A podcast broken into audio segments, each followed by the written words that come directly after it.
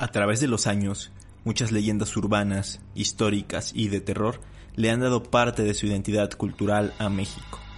Semana a semana vamos a hacer un recorrido por todas ellas. Esto es Leyenda Urbana MX con Ismael Méndez.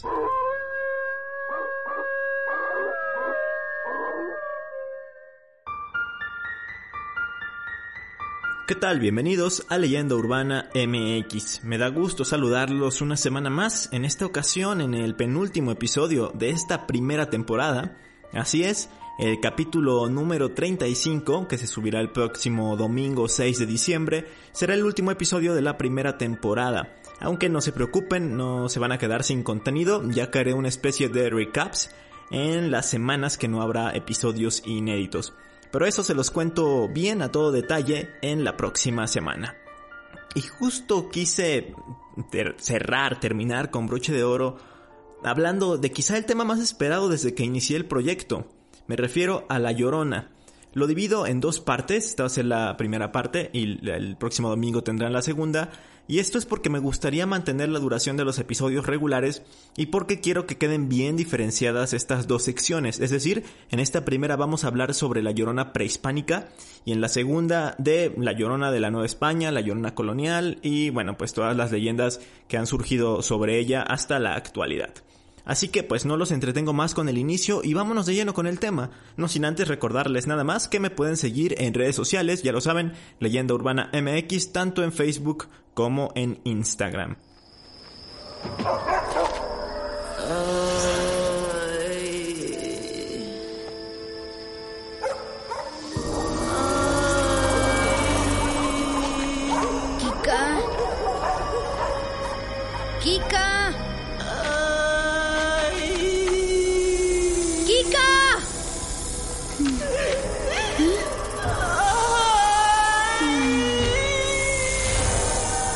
Sobre la llorona prehispánica ya he hablado en dos episodios anteriormente, así que voy a retomar un poco de información de ellos naturalmente, pero obvio voy a ampliarla y me voy a adentrar más en los detalles para, para expandir la información.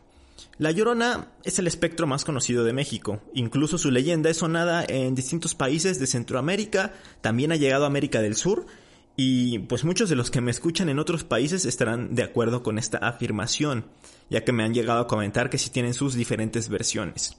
Y la Llorona, pues todos la conocemos, es una mujer fantasmal, una mujer espectral, que se aparece por las noches y recorre las calles de pueblos y ciudades gritando, llorando y lamentándose por sus hijos. Esto lo hace por varias horas hasta que desaparece, internándose en algún cuerpo de agua, y dejando a los desafortunados que la escucharon temblando de miedo. Lo que tal vez muchos no saben o no sabían hasta el día de hoy es que se habla de la llorona desde hace ya bastantes siglos. De hecho, nos tenemos que remontar a la civilización de los mexicas de, las que, de la que tanto hablamos en este podcast. Eh, nos tenemos que ubicar en el periodo posclásico, esto es entre los años 1300 y 1500 más o menos, eh, después de nuestra era obviamente. Ellos, los mexicas, como sabemos, tenían a varias deidades. Estaba Quetzalcoatl, Tlaloc, Huitzilopochtli, etc. Y entre todas ellas había una que se llamaba Cihuacóatl. Este nombre significa serpiente femenina o serpiente hembra, aunque pues también se le ha llegado a llamar mujer serpiente. Los antiguos nahuas consideraban que esta diosa auxiliaba a las mujeres en el momento del parto, brindaba poder a los guerreros durante la guerra y además al estar relacionada con el lado femenino del cosmos, pues tenía influencia sobre la fertilidad y también sobre los cuerpos de agua. Incluso era conocida como Quilastli, que quiere decir la que propicia el verdor. Sin embargo, eh, también estaba su lado contrario, ya que, pues según algunos, tenía un rostro oscuro, un rostro más, más cruento, al traer consigo también hambrunas, sequía y pobreza. Además del carácter religioso, esta deidad tenía una relación filial con los dioses de, pues, del poder, los, los más grandes dioses. Por ejemplo, eh, estaba Huitzilopochtli, eh, Xipetotec, Tezcatlipoca. Era tan importante que dentro de Tenochtitlan su templo se encontraba muy cercano a, al de Huitzilopochtli. Además estaba asociado con eh, una construcción en donde se resguardaba a los dioses patrones de los pueblos que eran sometidos por los mexicas. El doctor en letras por la Universidad de París, Patrick Johansson, en su texto Tlatoani y Cihuacóatl, afirma que por muy difusa que sea la imagen de la diosa, parece representar a la luna y en términos muy generales, a la feminidad y a la muerte. Por otro lado, en un artículo que se llama Mujer Serpiente en México, escrito por Gloria Luz Godínez Rivas, ella nos cuenta que Quetzalcoatl fue criado por Cihuacóatl. Esta diosa lavó los huesos sagrados que su hijo, la serpiente implumada, recogiera del mundo de los muertos para poblar la tierra. Los molió en un mortero de piedra hasta hacerlos polvo. Enseguida los dioses derramaron su sangre sobre los huesos triturados y de ellos nacieron los hombres que antecedieron a los mexicas. Esto me parece sumamente importante e interesante porque si bien aún no se le relaciona con la llorona, sí podemos darnos cuenta que su papel como madre toma muchísima relevancia. En primera, por ser quien auxiliaba a las mujeres durante el parto, y en segunda, por esto, que fue madre de Quetzalcoatl, y si lo vemos de una forma más general, pues de los hombres.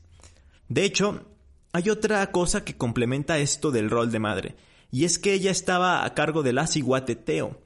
Ellas eran las almas de las mujeres que fallecían durante el parto justamente. El hecho de haber muerto en una etapa de su embarazo o en el momento de dar a luz se consideraba como un combate contra pues las fuerzas antagónicas, las fuerzas del mal, y pues según las, las antiguas creencias esto les confería un estatuto divino parecido al de los hombres que habían fallecido en la guerra o incluso en el sacrificio. Luego de esto, las iguateteos se marchaban a vivir por la eternidad en el Sincalco, la morada del maíz, para servir de guías del sol cada atardecer y pues a, partir de este momento se convertían, digámoslo, como en un objeto de adoración.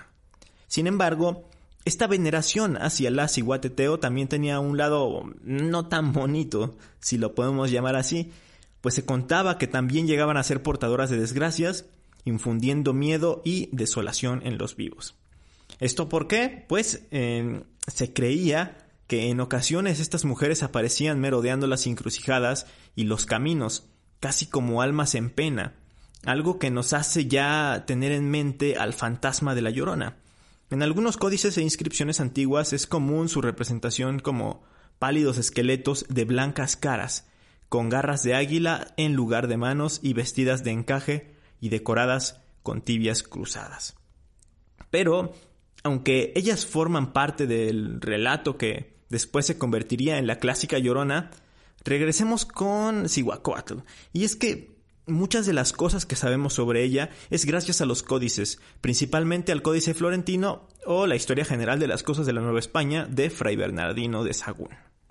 En este códice se le describe a Cihuacóatl como una mujer siempre de blanco. Parece, una, mujer, de palacio. Tiene aretes de obsidiana, se viste de blanco, se envuelve en blanca, luce lo blanco, la blancura. La blancura de su atavio desgarra el velo de las tinieblas, así como la lamentación y sus aullidos desgarran el silencio y profetizan la guerra. Con esto podemos ver ya una segunda similitud de la Cihuacóatl con la llorona que todos conocemos, pues además de la maternidad, su aspecto siempre en telas blancas, pues recordemos que a la Llorona siempre se le describe como una mujer vestida de blanco. Pero falta un tercer elemento para que todo concuerde, para que se cierre el círculo. El llanto, los desgarradores alaridos que suele soltar para las noches y es lo que causa más terror a todos los que han escuchado alguna vez esta leyenda. En las versiones más actuales se habla de que en un arrebato la mujer mata a sus hijos y luego se suicida por lo que no puede descansar en paz y el arrepentimiento la hace vagar como si se tratara de una condena por lo que hizo. Pero si Huacoatl, una diosa, ¿por qué motivo lloraría? Pues lo hay, y es uno inmensamente grande. Vámonos hasta los últimos años del Imperio Mexica. De hecho, justamente a 10 años antes de la caída del imperio a mano de los conquistadores. Voy a tomar como referencia otra vez el Códice Florentino y además el libro La visión de los vencidos de Miguel León Portilla. En ello se nos habla de que justo, justo antes de la caída del imperio, en la gran ciudad de México Tenochtitlan empezaron a verse, a aparecer una serie de señales que presagiaban este cruel destino para los mexicas. Estos son los presagios funestos. Inik se capítulo on moitoa ines, in motak imachiotl, Johan inayamo waliwi españoles, inicantlali ipan, in ayamo moishmachoa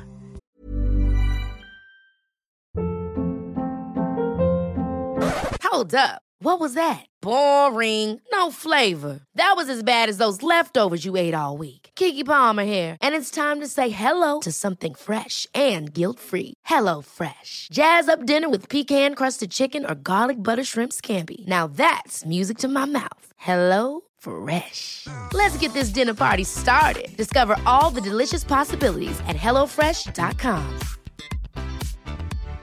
If you're looking for plump lips that last, you need to know about Juvederm lip fillers. With Juvederm Volbella XC and Juvederm Ultra XC, your lip look, whether it's subtle or bold, can last up to one full year with optimal treatment and no additional maintenance. Find a licensed specialist and see if it's right for you at juvederm.com today. That's J U V E D E R M.com. Add fullness to lips in adults over 21 with Juvederm Volbella XC or Juvederm Ultra XC. Do not use if you have severe allergies or a history of severe allergic reactions, or if you're allergic to lidocaine or the proteins used in Juvederm. Tell your doctor if you have a history of scarring or taking medicines that decrease the body's immune response or that can prolong bleeding. Common side effects include injection site redness, swelling, pain, tenderness, firmness, lumps, bumps, bruising, discoloration, or itching. As with all fillers, there's a rare risk of unintentional injection into a blood vessel, which can cause vision abnormalities, blindness, stroke, temporary scabs, or scarring. For full important safety information, visit juvederm.com. inican chané. Eran cosas muy atípicas que sucedían sin motivo aparente. Por ejemplo, hubo un incendio en el templo de Huitzilopochtli, que además de que no se podía controlar, se cuenta que el pueblo acudió y mientras le echaban agua, en lugar de apagar el fuego, este ardía con más fuerza.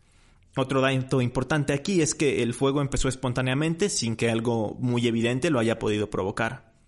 Otro presagio dice que se pescó en el lago de Texcoco un ave muy extraña, con un cráneo deformado que se pensaba era un espejo donde se podían ver las estrellas. Ahí Moctezuma vio un mal presagio al mirar por segunda vez y observar una guerra en ese espejo. Lo más curioso es que se menciona a personas a pie y otras montadas en lo que parecen venados. En uno más narra que el lago de Texcoco ardió. Sus aguas se levantaron al hervir y esto provocó una gran marejada, una especie de tsunami que arrasó y azotó las casas y bueno, se llevó a muchas de ellas consigo, matando también a, a muchas de las personas de, de la ciudad. En total son ocho presagios, pero entre ellos el que más destaca o el que llama más la atención es el sexto, que dice de la siguiente forma. Muchas veces se oía. Una mujer lloraba, iba gritando por la noche, andaba dando grandes gritos. Hijitos míos, pues ya tenemos que irnos lejos. Y a veces decía, hijitos míos, ¿a dónde os llevaré? La noticia de esta aparición llegó hasta Moctezuma, quien se pues, encargó a sus calpixques investigar la causa de los lamentos de esta mujer y así encontrar la forma de satisfacer sus exigencias. De hecho, esto lo describe otro códice, el códice Durán, obviamente pues ya en castellano. Lo mismo encomendad a todos los que tienen por costumbre de andar de noche y que si topasen a aquella mujer que dicen que anda de noche llorando y gimiendo, que le pregunten qué es lo que llora y gime y que satisfagan de todo lo que acerca de estos negocios pudieren saber. Y a final de cuentas, ¿quién era esta mujer pues nadie más y nadie menos que Cihuacóatl. Los sacerdotes decían que Cihuacóatl había salido de lo más profundo de las aguas y bajado de la montaña para prevenir de la suerte que correrían los mexicas. Subían siempre a lo alto del templo y podían ver hacia el oriente una silueta blanca, con el cabello peinado de tal modo que parecía llevar en la frente dos pequeños cuernos arrastrando y flotando una cauda de tela tan vaporosa que se le ondulaba con el viento y con su clásico y desgarrador grito. Hay un dato que muchas veces se pasa por alto y es que en la narración se habla de que la mujer portaba una especie de cuna que ponía en el mercado y ahí la abandonaba. Y ya al otro día, cuando, cuando las mujeres se acercaban e iban a ver pues qué había dentro de la cuna, lo único que encontraban era un pedernal de los que se usaban para los sacrificios hacia los dioses. A pesar de todo esto, hay algunos investigadores que ponen en duda que sí fuera Cihuacóatl y de hecho se han inclinado por otras deidades, por ejemplo, Coatlicue o Tonatzin. Coatlicue significa la de la falda de serpientes y se podría decir que era la madre de todos los dioses del panteón mexica. Pero sobre todo, pues eh, se le conoce más por ser la madre de Huitzilopochtli y por el hecho de, de la leyenda tan conocida en donde eh, pues hay una, una, lucha contra la Coyol Xauhtli. Y bueno, se supone que representaba también a la vida y a la muerte.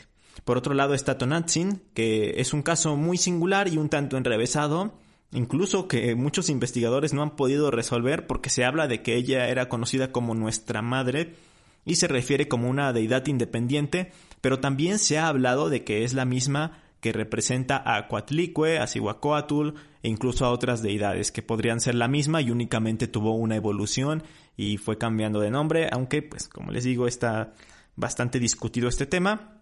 Lo que sí se ha llegado mucho a decir es que Tonantzin era adorada en lo que hoy es el Cerro del Tepeyac y que pues justamente eh, esta adoración que surge en la colonia a la Virgen de Guadalupe pues es una adaptación de, de, la adoración hacia Tonantzin. Pero en fin, regresando al tema, eh, si nos damos cuenta, pues de igual forma era considerada como una madre y esto también coincide con la llorona. Aunque a pesar de todo lo que les he contado, pues todo apunta a que la llorona sí estaba más relacionada con la Ciguacuatl, como lo he venido contando naturalmente en todo este episodio. Una de las expresiones relevantes del pensamiento popular son las leyendas que a veces se forjan a partir de hechos importantes, otras responden a un imaginario colectivo que se va formando con el paso del tiempo, pero que a final de cuentas no ocurrieron en la realidad, como parece ser el caso de algunos de los presagios, pues se habla de ellos, pero digamos que no se ha podido comprobar que todas estas cosas hayan podido suceder realmente. Y también recordemos que pues todo lo que se sabe de estos presagios y de todas estas historias, pues no tenían un registro como tal, sino que fue dado por los informantes de los eh, frailes que, venían a hacer esta colonización o, sí, bueno, a, la evangelización, mejor dicho. En cualquiera de los casos, tras la llegada de los europeos y en los primeros años de la conquista, como les comento esto cuando se, se empieza a recopilar toda esta información, pues se van adaptando, se van retomando todo esto. Digo, ya hablamos de Fray Bernardino, pero en otros casos, por ejemplo, el de cronistas como Diego Muñoz Camargo, en su historia de Tlaxcala, se empiezan a retomar estas historias de voces indígenas y poco a poco se empieza a popularizar en los primeros años de la sociedad novohispana. A veces está más cargada de influencias de la época y es así como surgen otros personajes como la clásica mujer mestiza con apariencia fantasmal o la del hombre español muy rico con la que se casó, digamos, esta mujer o, de, o que se enamoraron, o situaciones también como el ahogamiento de los hijos por los cuales pues esta mujer se la pasa llorando. Aunque ya como dato extra, eh, por ahí en un video que hice hace ya algunos meses, hace casi un año, Arturo Jimmy me comentó algo interesante y es que dice que algunos investigadores estiman que la Llorona como personaje surge de varias mitologías de diferentes pueblos mesoamericanos y no solo de los mexicas, como les he comentado. Tal es el caso de Aucam Nime, es una deidad purépecha, Shonashi, diosa del inframundo y la lujuria del pueblo zapoteca, y Eshtabai, entre los mayas. Eh, es una mujer de las que ya les hablé en algunos episodios, y bueno, eh, también es, era una especie de, de fantasma para, mm, en esa zona de la península. De ahí que los orígenes de la leyenda de la Llorona puedan rastrearse desde tiempos prehispánicos un símbolo que nació a partir de la visión de los antiguos y que perduró por generaciones con diversas variantes, pero con la constante de una mujer en luto que clama ante la incertidumbre de sus hijos, eh, ya sea de sus hijos como tal, como lo cuentan en las leyendas coloniales, o de sus hijos como una referencia al pueblo mexica. En ese mismo video, retomando el tema de los comentarios, eh, Saint Israel me comentó algo bastante curioso, una teoría muy interesante que dice que, bueno, eh, cuando pasó este presagio funesto, que quizá, pues, a lo mejor era como las leyendas modernas, que era una mujer que mató a sus hijos, pero que en la época de la, de esa antigua cultura, pues Moctezuma creyó que era una diosa, que, haya sido mal interpretado por los sacerdotes y hayan pensado que fuera una diosa, aunque en realidad sí era el fantasma de, de alguna mujer de aquella época que sí estaba penando por, por sus hijos. Pues recordemos que había, se contaban leyendas de fantasmas en aquella época, pueden checar mi episodio Fantasmas del México Antiguo y pues sí se hablaba de apariciones o de espectros, en muchos casos eran creados por Tezcatlipoca para asustar a la gente, pero pues es una teoría bastante curiosa, les digo, y esto le daría un giro bastante particular a toda esta leyenda. Pero no nos adelantemos más en esto por el momento. Hasta aquí vamos a dejar el episodio de hoy. Recuerden que no acaba aquí de todos modos. En el siguiente episodio hablaré sobre la versión de la leyenda en la época colonial y su evolución hasta nuestros días. Además de que también voy a mencionar pues eh, las versiones que se cuentan en otros países para complementar toda la información. Pero antes de despedirme, pues ustedes pueden complementarme también, irme dejando sus comentarios y cosas que sepan acerca de la Llorona o de la Ciguacuatl. Y también antes de irme, vámonos con las recomendaciones de esta semana. En primera, el ya mencionado clásico, La visión de los vencidos, con selección de Miguel León Portilla. Es un libro muy fácil de conseguir y que además muchos tenemos en casa porque es indispensable para las clases de historia, sobre todo en la secundaria, me parece.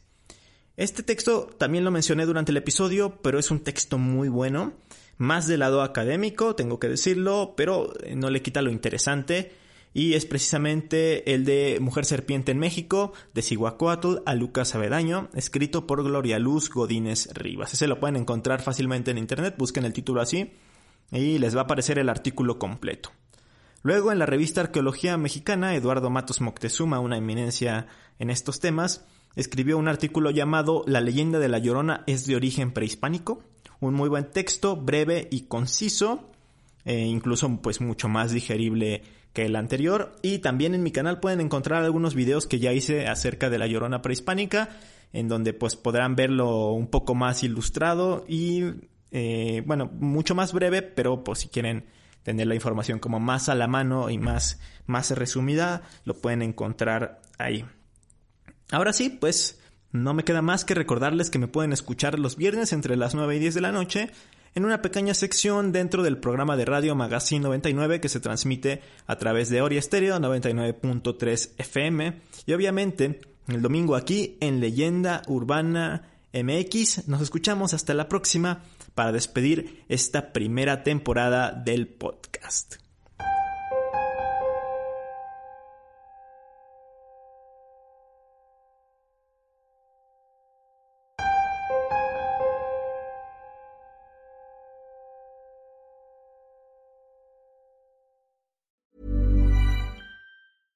Ever catch yourself eating the same flavorless dinner three days in a row? Dreaming of something better? Well, HelloFresh is your guilt-free dream come true, baby. It's me, Kiki Palmer. Let's wake up those taste buds with hot, juicy pecan-crusted chicken or garlic butter shrimp scampi. Mm. Hello Fresh. Stop dreaming of all the delicious possibilities and dig in at HelloFresh.com. Let's get this dinner party started.